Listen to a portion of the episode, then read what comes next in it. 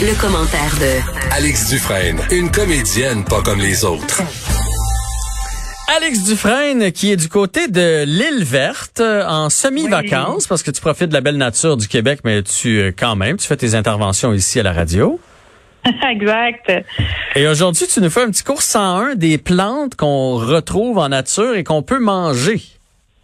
Exactement. Puis euh, aujourd'hui, je vais me concentrer surtout sur les herbes qu'on trouve au bord de la mer parce que je sais qu'il y a beaucoup de gens qui vont voyager au Québec cet été euh, et j'avais envie de, profiter du fait que moi, je suis à l'île verte qu'on appelle communément l'île Notre-Dame des Sept Douleurs pour justement faire un petit survol là, de ce qui se cueille puis de ce qui se mange. Puis c'est assez, je te dirais que c'est assez fantastique. Là. Il y a de quoi, il y a de quoi bien se nourrir. l'île verte, c'est au milieu du fleuve. Hein. C'est entre Kakuna puis Tadoussac mais ce que je vous donne là comme euh, comme truc et comme plante, ça se retrouve euh, sur pas mal de bords euh, de bords de l'eau là au niveau du fleuve Saint-Laurent. Là, ça peut être en Gaspésie ou dans le coin de Kamouraska aussi. OK, mais là, Alex, je t'arrête tout de suite. J'imagine que sur Internet ou il y, a un, guide qui se donne là, parce que on, commence pas à se promener et à ramasser n'importe quoi parce que tu nous l'as dit à la radio puis on commence à manger ça. Exactement. C'est la première, c'est la première note là dont je veux vraiment vous parler, c'est-à-dire que on peut pas tout trouver qui mettre dans sa bouche parce qu'on pense que c'est quelque chose qui se mange. Ok, il y a quand même des plantes qui restent toxiques. On se souvient que l'arsenic c'est quelque chose qui est naturel, donc on peut, on peut avoir des sérieux maux de ventre ou même avoir des plus, des problèmes plus graves si on sait pas ce qu'on cueille. Il y a des guides qui existent, il y a des euh, sites internet aussi qui existent. Moi, il y en a un que j'aime beaucoup pour euh, les plantes de bord de mer. Euh, du côté du Bas-Saint-Laurent, c'est euh, Claudie Gagné qui a écrit ça et ça s'appelle Les Jardins de la mer. Elle a euh, sa propre entreprise là, de, de, de plantes euh, sauvages maritimes. Et donc, moi, c'est là-dessus, c'est avec ce livre-là, puis c'est avec elle que j'ai appris à, accueillir les plantes. Puis c'est aussi avec une application vraiment géniale qui s'appelle PlanteNet. Puis il y en a plein là, des applications où dans le doute, des fois, je vais prendre une plante en photo, puis euh, ça, ça collige la photo, puis ça la compare à des centaines de photos que des utilisateurs de cette application-là ont prises. Puis là, je vais pouvoir l'identifier comme ça. Puis là, je peux voir ses propriétés, ses vertus, tout ça, puis m'assurer que ce que je cueille, c'est vraiment ce que je pense. Donc, il y a plusieurs moyens de s'assurer de pas se mettre n'importe quoi dans la bouche quand même. Puis en cas de doute, on laisse ça là. oui, oui, en cas de doute, on mange ce qu'on avait apporté dans notre euh, sac à pique-nique. Là, ça, c'est sûr et certain.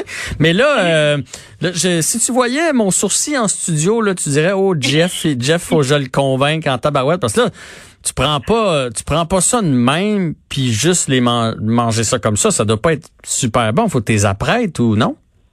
Ben, en fait, euh, étonnamment, là, il, tout se mange cru. Il y en a qui vont être meilleures cuites ou qui vont euh, qui vont vraiment accompagner, mettons, des produits comme le poisson. Mais moi, euh, je suis très fan de manger ce cru. Ah, souvent, ouais.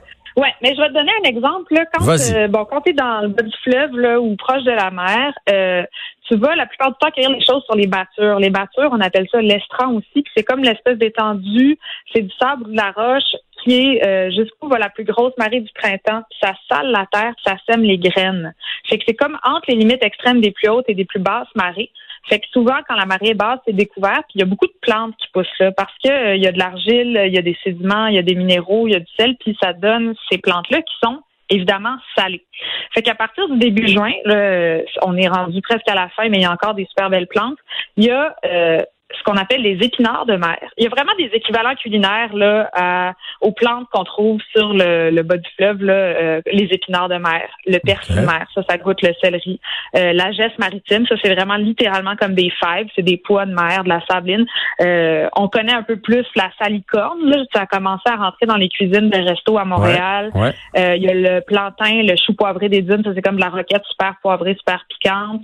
il y a des fleurs super croquantes, puis grasses aussi, puis tout ça, tu sais, je te donne un exemple, là, mais il n'y a rien d'aussi bon que de manger de la salicorne ou du plantain de mer en buvant une bière. Ça remplace les chips. À cause que c'est salé c'est salé, c'est croquant, c'est ultra frais en même temps. Puis exactement là, toutes ces plantes-là, ils ont vraiment, ils poussent dans le sel, sont nourris avec ça. Fait que oui, ils sont déjà salés. Là. Fait que moi, je trouve qu'en apéro, ces affaires-là, ça remplace bien une chip. Après ça, tu peux mettre ça sur tes salades, tu mets ça avec des pétales de rose églantier qui poussent généralement en bord de mer aussi. C'est extraordinaire.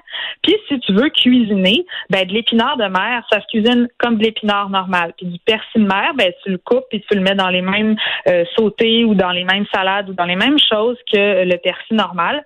C'est juste que c'est un peu plus des fois euh, plus coriace ou plus goûteux, puis c'est surtout que c'est plus salé. Fait que en cuisine, c'est vraiment le fun. Tu sais, tu te, pêches un bon petit poisson, puis tu mets de la salicorne ou de la sabline là-dessus, là, puis tu fais cuire ça, c'est absolument extraordinaire. Hmm. Puis tu peux même les faire sécher, puis faire tes propres épices. Fait que tu peux faire, je ne sais pas si tu savais, mais il y a du poivre de mer qui existe. Fait qu'on peut utiliser le poivre domestique et le remplacer par du poivre de mer.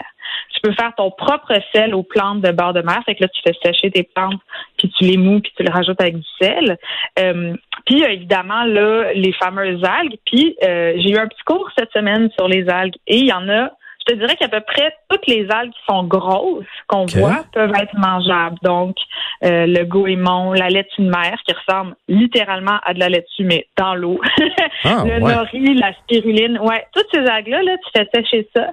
Puis tu peux les rajouter dans des soupes, sur des salades, euh, sur des viandes, puis ça, ça, ça épice super bien en fait ta nourriture. La seule affaire avec les algues, il faut pas manger les micro-algues. Ça, ça peut être vraiment toxique. Donc si l'algue est minuscule, tu touches pas à ça. Si elle est grosse comme ta main, c'est correct.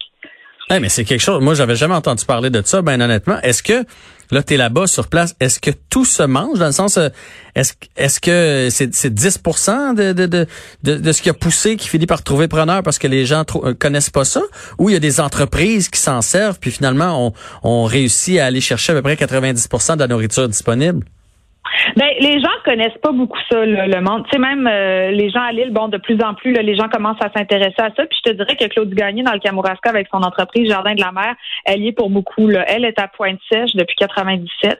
Puis elle, ce qu'elle fait, c'est vraiment de la cueillette dans un dans un, un, schéma philosophique respectueux, évidemment, de la survie de la ressource puis des écosystèmes. Puis c'est comme ça aussi que j'encourage les gens à cueillir. C'est-à-dire que tu vas pas prendre euh, tout le plan complet. Tu prends juste, quand tu prends des bourgeons, c'est trois, quatre par plan. Tu sais, c'est être respectueux aussi des plans quand tu les cueilles. Puis, j'ai l'impression que, justement, Claude Gagné avec les Jardins de la Mer, là, quand vous allez sur euh, la route de Kamouraska, vous voyez un gros autobus vert. Bon, mais ça, c'est son, c'est son séchoir. Puis c'est là, en fait, qu'il a fait des plantes, qu'il vend dans les restaurants à Québec, à Montréal. Fait que j'ai l'impression qu'il y a des entrepreneurs puis des entrepreneurs